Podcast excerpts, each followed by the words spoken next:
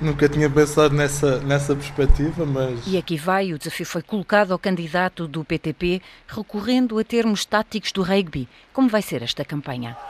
Rápidos, fortes, grandes, pequenos. E, e isso aplica-se também aos ideais da, da política, com a união de todos, fundamento da União Europeia, para que foi fundada, não é? Sou Gonçalo Madaleno, candidato às, às eleições europeias de 2019. Tenho 24 anos, Sou advogado estagiário, pratico rugby no, no CDUL, um fator muito importante da minha vida, já há alguns anos que tenho vindo a praticar. O desporto, o ambiente e a precariedade são algumas das preocupações deste jovem candidato.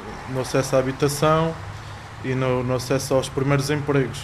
Já há algumas iniciativas por parte do Parlamento Europeu e da União Europeia nesse sentido, só que queremos incentivar a criação de novas iniciativas, como seja as bolsas de arrendamento, para os primeiros arrendamentos que já existem, mas são em um, um número muito baixo, que atingem muito poucas pessoas, e também na criação e na, na, obtenção dos primeiros empregos. Candidato que segue o exemplo do pai, Amândio Madaleno, fundador do partido. Desde que me lembro, que foi formado o partido há 10 anos, tenho vindo a ajudar, quer, quer seja nas partes mais de secretaria, de, por isso sempre estive envolvido na, desde a criação do partido, na divulgação e agora é a primeira vez que encabeço uma lista para as eleições europeias. E por onde vai andar o PTP nesta campanha? Vai ser complicado, mas esperamos ir ao maior número de sítios possíveis.